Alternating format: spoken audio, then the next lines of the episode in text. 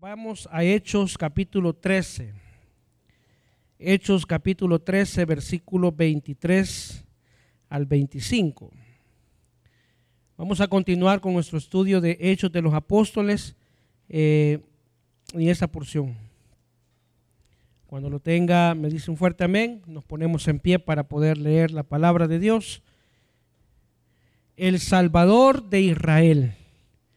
Ese es el título de esta noche, El Salvador de Israel. ¿Lo tenemos? Lo leemos entonces. De la descendencia de este y conforme a la promesa, Dios levantó a Jesús por Salvador a Israel. Antes de su venida, predicó Juan el, el bautismo de arrepentimiento a todo el pueblo de Israel. Mas cuando Juan terminaba su carrera, dijo, ¿quién pensáis que soy? No soy yo él, mas he aquí, viene tras mí uno de quien no soy digno de desatar el calzado de los pies. Oramos al Señor. Padre nuestro que estás en los cielos, Señor, gracias te damos. En esta noche, Señor, queremos poner nuestras vidas en tus manos y que la enseñanza que esta noche vamos a recibir, que sea tu presencia, Señor, hablando a nuestra vida, enseñándonos y viendo cómo el desarrollo, Señor, del sermón de, de Pablo, Señor, ha venido tocando las vidas de todos aquellos, pero también nuestras vidas, Padre, hoy en día. Háblanos, Señor, y enséñanos que la respuesta sigue siendo nuestro Señor Jesús. A pesar de los problemas, a pesar de nuestra infidelidad, tú sigues siendo fiel, tú sigues cumpliendo cada una de tus promesas. En el nombre de Jesús oramos a ti en acción de gracias. Amén y amén. Pueden sentarse, hermanos. Bien, acordémonos, hermanos, que hasta este punto lo que hemos estado estudiando, el libro de los Hechos con nuestro pastor Michael, estamos estudiando lo que es el sermón de Pablo. Y como bien lo mencionó él en su momento, es eh, este sermón no se iba a poder tocar en una o dos o tres, tres predicaciones, sino que hemos, el pastor lo ha ido llevando poco a poco. Igual no lo podemos terminar en esta noche porque es demasiada la información que tenemos para poder extendernos más. Dejaríamos de tocar ciertos puntos muy importantes que eh, nos hablan a nosotros. Entonces, Pablo está hablando en este sermón a un grupo de judíos. Eso usted ya lo sabe muy bien. Lo que quiero recalcar en esta noche es que los judíos que están escuchando a Pablo en este sermón son conocedores de las escrituras. Por eso la construcción que Pablo hace de este sermón es llevar a aquellos que están escuchando el mensaje a través de las diferentes etapas épocas de la historia de Israel. La historia de Israel es una historia rica en mucho conocimiento, comenzando desde que Dios llamó a Abraham, lo sacó de aquel lugar para poder eh, llevarlo a la tierra prometida y levantar de él una nación que iba a llevar su nombre.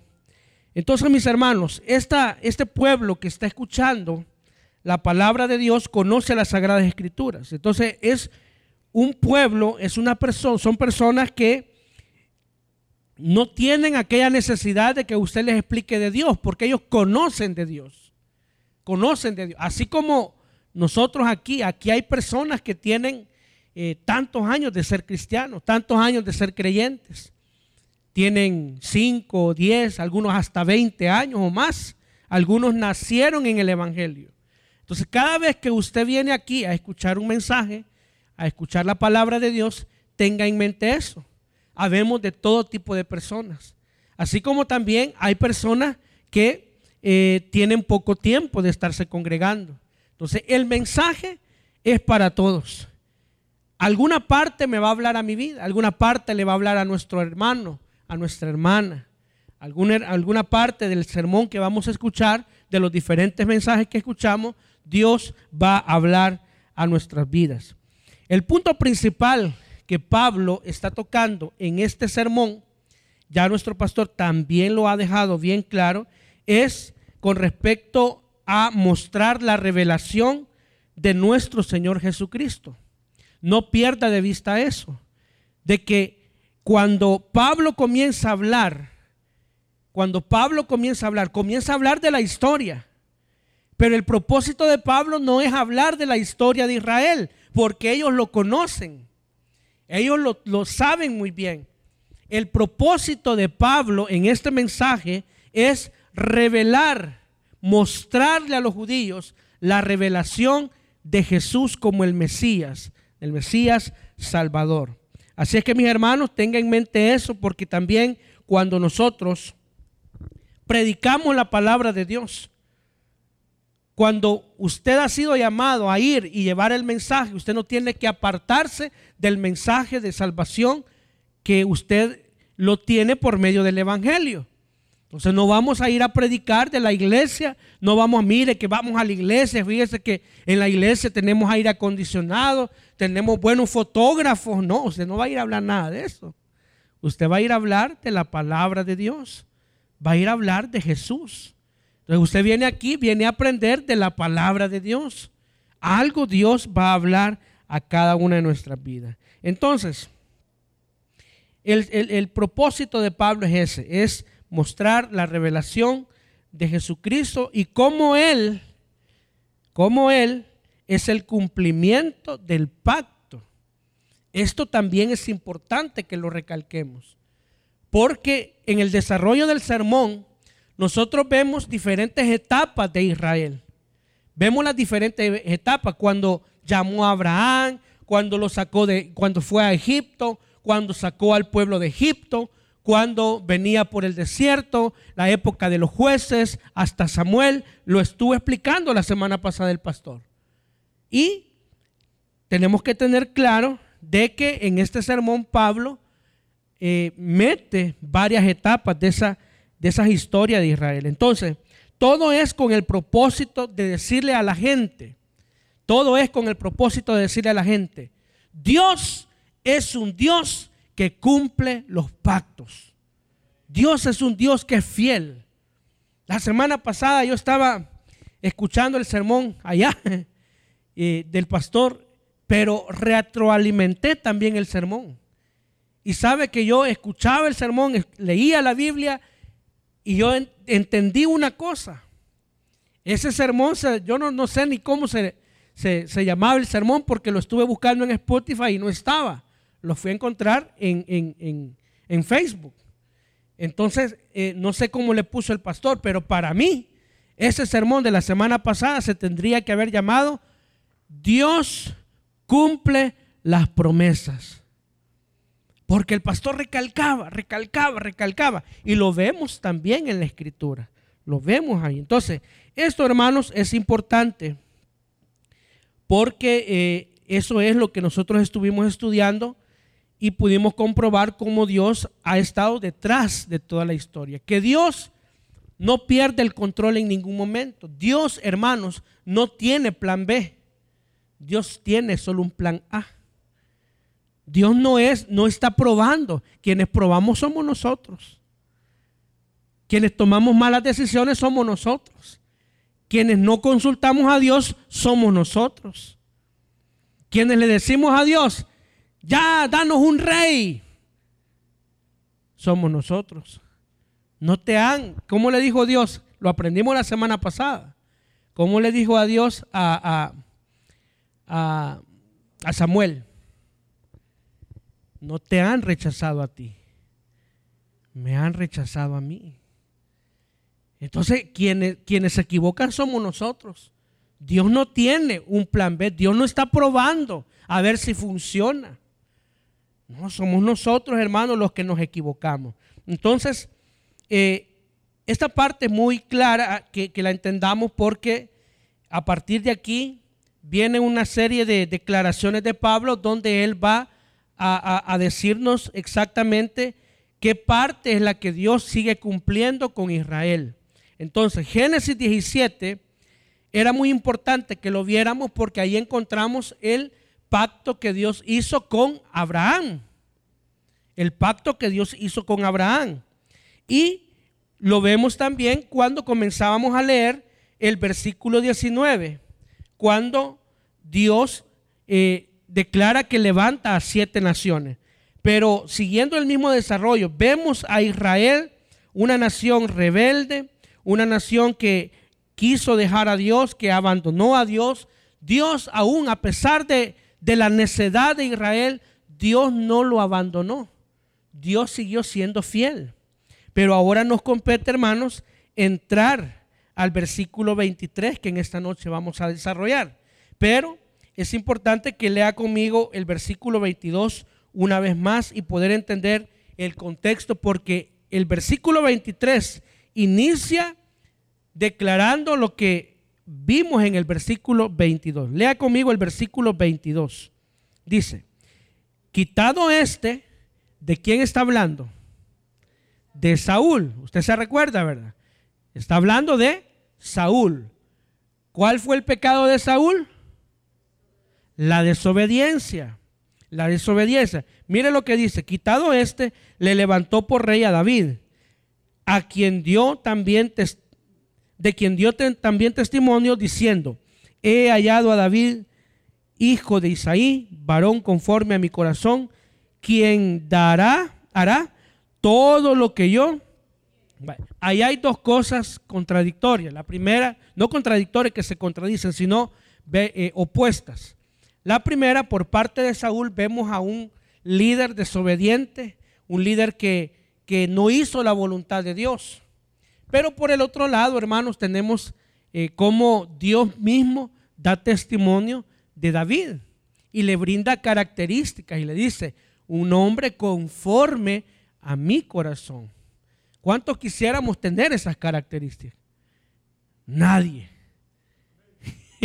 Yo quisiera tener esa característica. Sé que es difícil, porque Dios conoce nuestros corazones. Dios conoce nuestras intenciones. Entonces, tenemos esas dos partes opuestas. Por un lado, tenemos a Saúl, quien fue rebelde, quien fue desobediente, pero por el otro lado vemos cómo Dios testifica de David y dice de que él hará todo lo que yo quiero. Ahora, como ya se introdujo a David en la, en la escena, Ahora leamos el versículo 23. ¿Qué dice el versículo 23? De la descendencia de éste y conforme a la promesa, Dios levantó a Jesús por Salvador a Israel. Bien, el versículo 23, hermanos, está dividido en tres partes. Lo podemos dividir en tres partes. La primera nos está hablando de la descendencia ya le voy a explicar por qué es importante que, eh, y por qué Pablo habla de la descendencia de David. Habla de la descendencia. La segunda parte nos habla de esa promesa que Dios le había dado a Israel.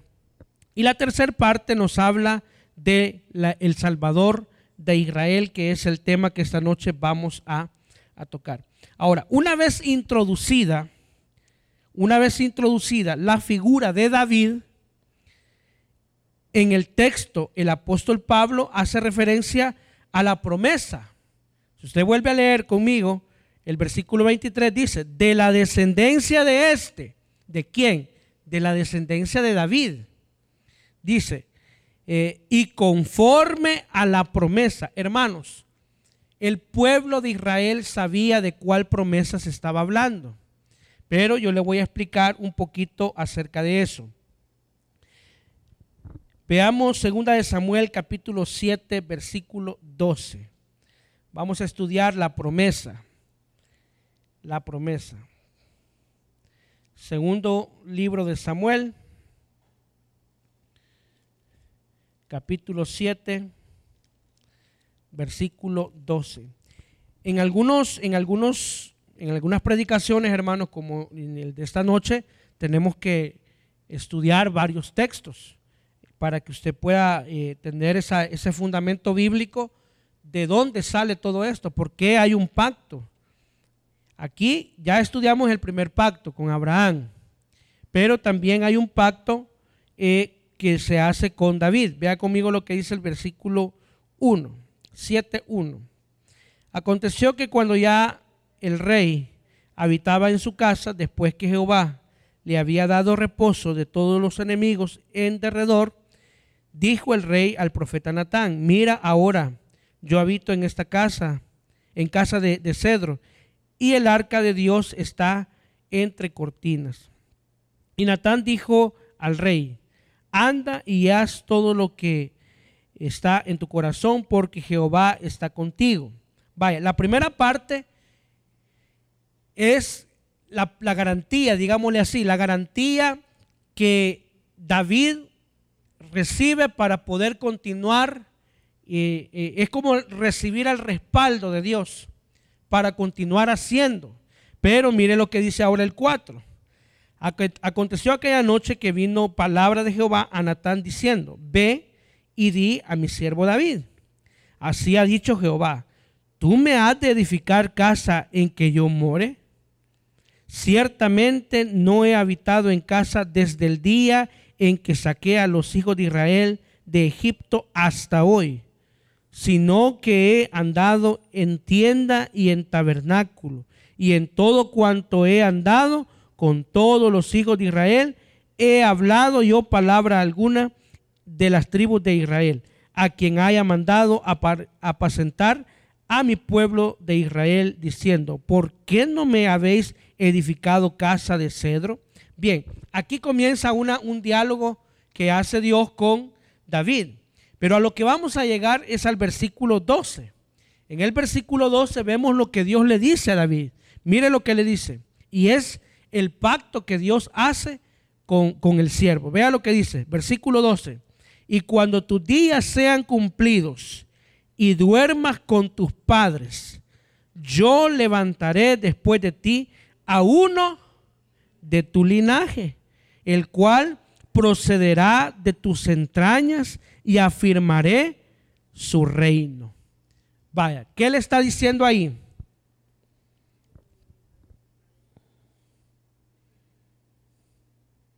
le está prometiendo que su reino no iba a terminar. Le está prometiendo un reino. Un reino sin una casa no funciona. Para que un reino, para que un reino sea fuerte, tiene que tener tres cosas. Una casa,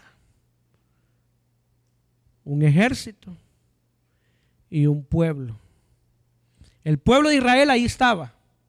La casa ya la había edificado, el palacio de, David. Pero Dios está garantizándole a David, le está garantizando que su reino iba a permanecer siempre. Vea lo que dice Isaías 11. Porque esta, esta promesa que Dios le hizo a David, Dios la reconfirmó muchas veces por medio de diferentes profetas en el Antiguo Testamento. Aquí también se lo va a reconfirmar al pueblo, ya no a David, sino al pueblo, pero se lo va a reconfirmar con Isaías. Vea lo que dice. Saldrá una vara del tronco de Isaí. ¿Recuerdan cómo se llama el padre de David, verdad? ¿Cómo se llama? Isaí. Entonces aquí, ¿de quién está hablando? Cuando dice, saldrá una vara del tronco de Isaí. Está hablando de David, de la descendencia de David. Un vástago retoñará de sus raíces. Véalo conmigo el, versículo 10. Acontecerá en aquel tiempo que la raíz, nuevamente, la raíz de Isaí, la cual estará puesta por pendón, a los pueblos, será buscada por las gentes y su habitación será gloriosa. Vamos a ver el último versículo para terminar de confirmar que se está hablando de esta promesa que Dios le dio al pueblo. Jeremías capítulo 23. Y ahí terminamos. Hay otros pasajes, pero estos son los más conocidos, los que usted va a encontrar más y así usted puede tener un fundamento del pacto que Dios hizo con David. Eso es lo que estamos viendo ahorita. Estos pasajes nos hablan del pacto de Dios con David. Pacto davídico se le conoce teológicamente, el pacto davídico. Bien. Jeremías 23:5 dice, he aquí que vienen días, dice Jehová, en que levantaré a David renuevo justo y reinará como rey, el cual será dichoso y hará juicio y justicia en la tierra. En sus días será salvo Judá e Israel habitará confiado. Y este será su nombre, con el cual le llamarán Jehová, justicia nuestra. Bien, hemos podido ver, hermanos, eh, estas declaraciones del, del pacto davídico. Y usted dice, mire, pero ¿qué significa todo esto que nos ha hablado? Tantos versículos. Es importante, hermano. ¿Sabe por qué? Porque en Hechos, Pablo está haciendo una declaración y está hablando de la historia de Israel. Pero la transición que ahora hace Pablo ha venido por el pueblo de Israel, todo normalmente.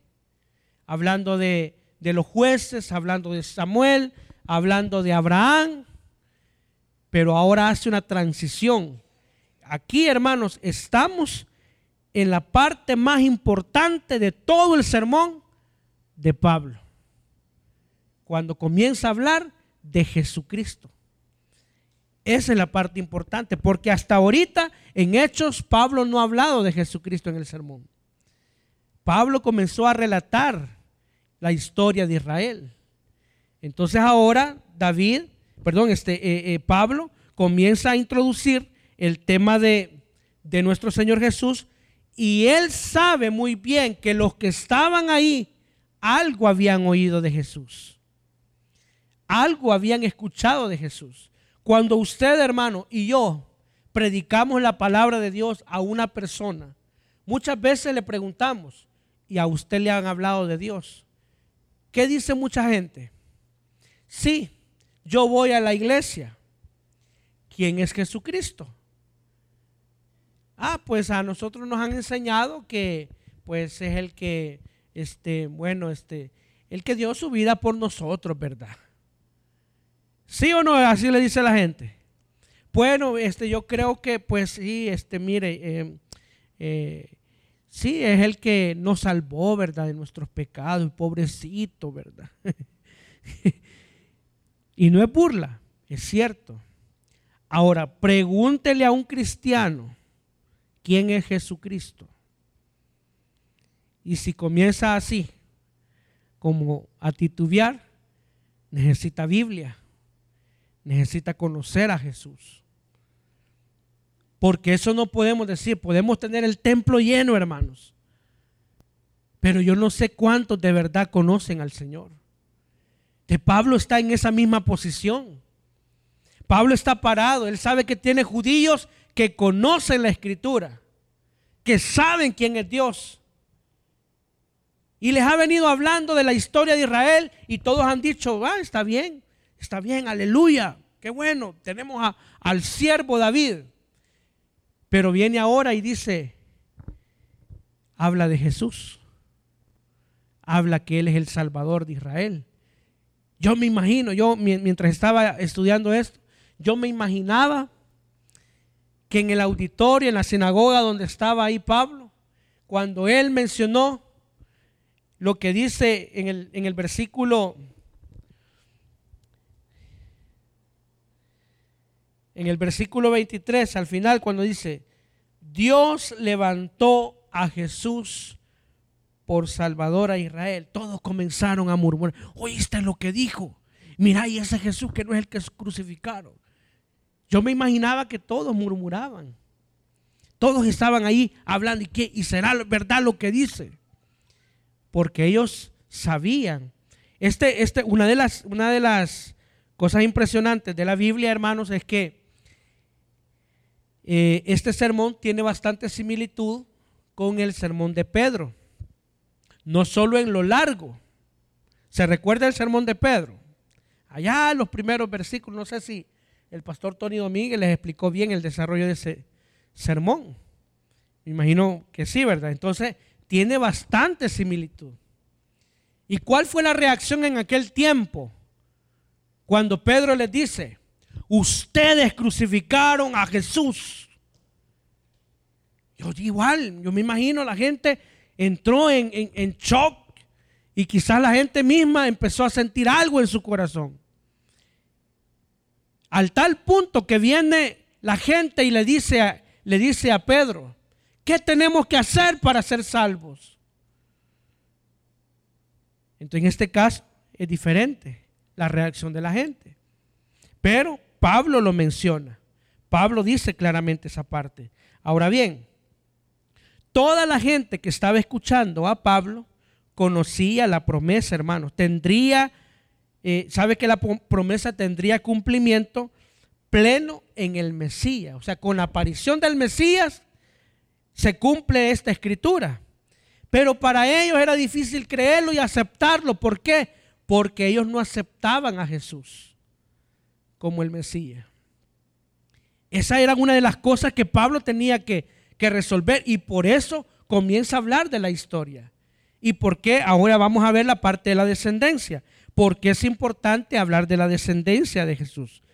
Vaya, mírelo conmigo, Isaías 9:6. Isaías 9:6.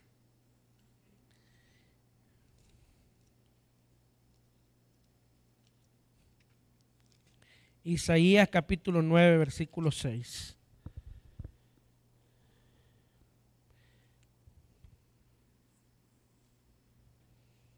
Dice, porque un niño nos es nacido, hijo nos es dado, y el principado sobre su hombro, y se llamará su nombre, admirable, consejero, Dios fuerte, Padre eterno, príncipe de paz. Mire el 7. Lo dilatado de su imperio y la paz no tendrá límites. Sobre el trono de quién, hermanos? Sobre el trono de David. Ahí, hermanos, está profetizando que el trono del Mesías era el trono de David. Mire lo que dice. Sobre el trono de David y sobre su reino, disponiéndolo y confirmándolo en juicio y en justicia desde ahora y para siempre. El celo de Jehová de los ejércitos hará esto. Entonces, hermanos, volvamos a Hechos. Volvamos a Hechos 13. Volvamos a leer el versículo 23. Ahora sí, entienda esta parte.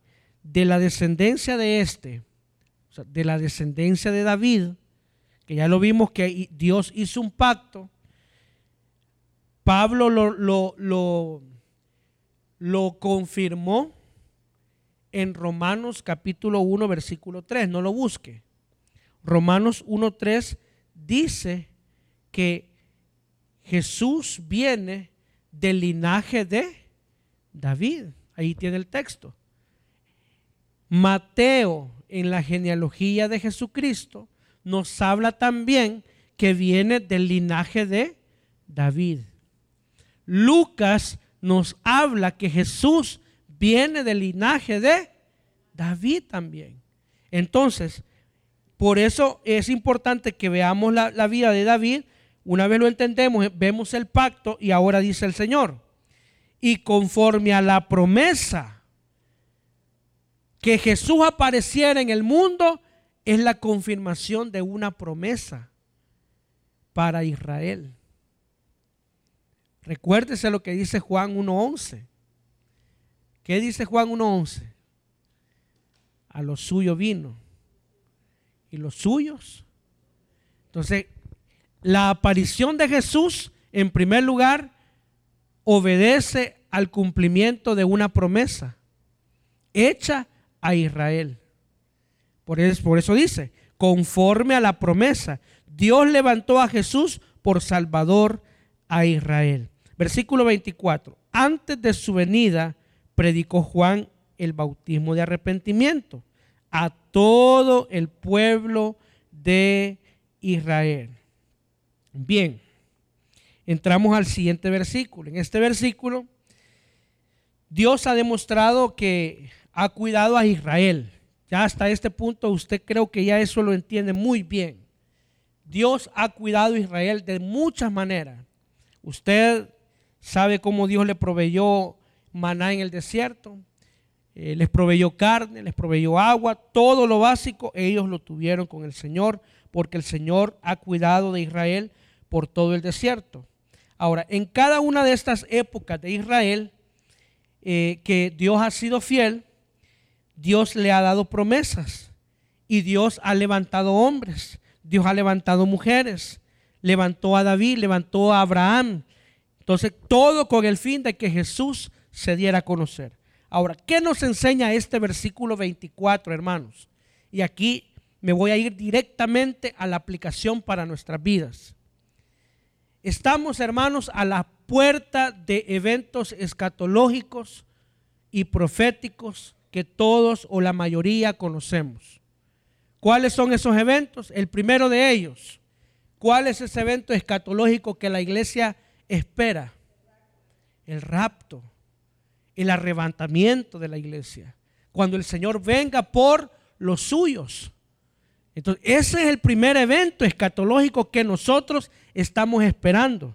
Entonces, si conociendo ese evento, conociendo ese evento, hermanos, escatológico, tenemos que tener el espíritu de Juan. ¿Y cuál es el espíritu de Juan? Predicar, hermanos. Predicar, mire lo que dice el 24. Antes de la venida del Mesías o antes de la venida del Señor, predicó Juan el bautismo de qué? De arrepentimiento. Hermanos, nosotros necesitamos volver a tener esa pasión para poder predicar a Cristo, para poder predicar el arrepentimiento. Tenemos que aprender, hermanos, a hacer como, como lo hizo Juan. Juan eh, declaró claramente que él no era el Mesías. Eso él lo declaró perfectamente, como lo dice en el versículo 25. Entonces tenemos que tener esa pasión para poder buscar la forma de predicar. Eh, estaba yo estudiando un poquito de esto y recordando ahí eh, eh, a Juan. Juan le predicaba, mire, después de, ¿cómo se llamaba el rey que había adulterado? Herodes. Herodes. Le predicaba y le decía que era un pecador. Entonces yo, ¿a cuántos de nosotros tuviéramos el valor de decirle a una persona evangelizándola así, mire, usted es una gran pecadora. Yo sabe de quién me acuerdo.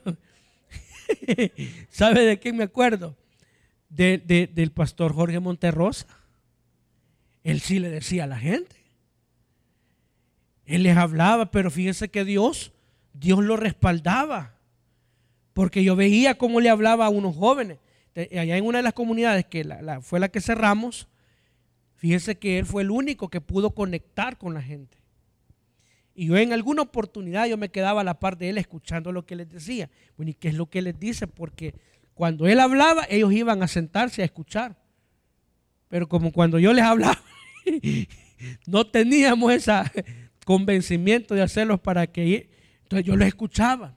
Miren, les decía una, les dijo una vez, miren, oí que les, les alcanzaba a decir, ustedes en vez de estar allí leyendo, eh, este, jugando ese juego de, porque ahí se oye que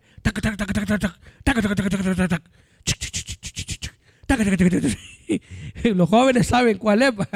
Entonces, en vez de estar ahí, dejen de estar pecando, vamos a escuchar la palabra de Dios. Tenía eso él, fíjense, ya, yo sé, creo que ya, ya de por sí él era así. Entonces, hermano, pero esto es importante poderlo, poderlo poner en práctica, ser humilde como Juan y predicar. Cristo viene pronto, hermanos. Ese es el evento más próximo que tenemos. No se canse de decirle a la gente, mire, yo estaba anoche, estaba eh, viendo unas, unas, bueno, a veces uno, como sigue iglesias, ¿verdad? Le aparecen así otras iglesias de otras denominaciones y estaba viendo una iglesia allá en, de donde es mi familia, de San Juan Talpa, y, veía una iglesia, no sé de qué, denominación es, pero yo me quedé escuchando, quiero ver, decía, porque el ambiente bien bonito se veía. Es una iglesia de pueblo. Y de repente, hermanos, ponen una pantalla. El pastor no está allí. Ponen la pantalla y el pastor les está predicando. Voy a escuchar a ver qué les dice, dije. En todo lo que les habló, como 20 minutos que le escuché, no mencionó nada de arrepentimiento, no mencionó nada de orden en su vida. Todo era, hermanos, ustedes son amados. Hermanos, Dios nos quiere bendecir. Hermanos, eh, eh, sigamos porque Dios es fiel.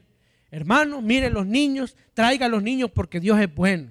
Pero en ningún momento, y de tocar la Biblia, un versículo nomás. Un versículo.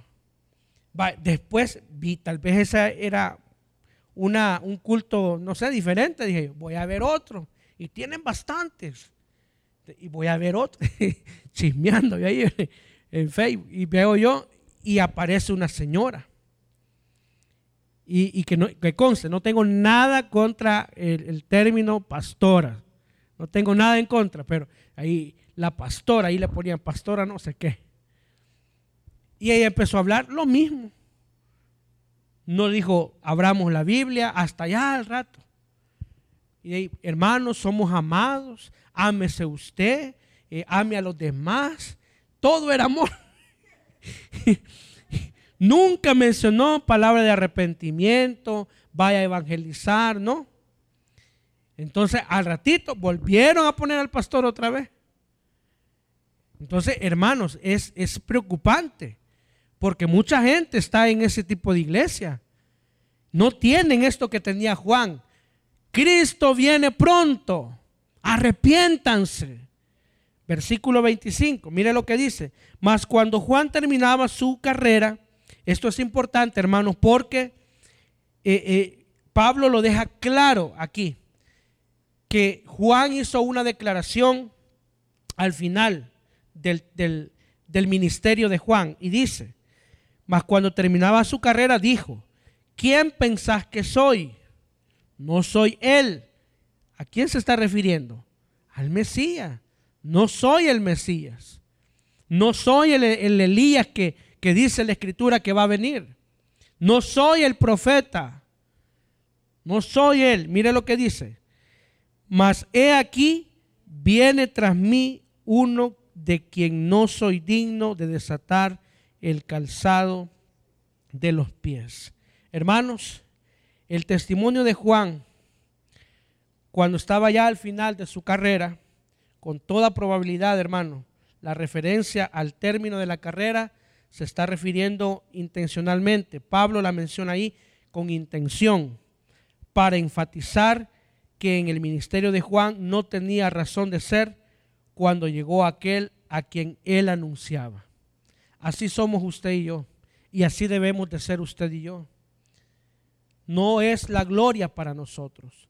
Miren cuántas almas gané. Miren lo que Dios ha hecho en mí. No, la gloria sea para el Señor nosotros anunciamos a Cristo que Él vuelve pronto. De tal manera, hermanos, que el mensaje no es nuestro. El mensaje que usted lleva no es suyo. El mensaje es de Dios. Téngalo claro eso, porque Cristo es el Salvador no solo de Israel, sino del mundo entero. Vamos a orar, hermanos.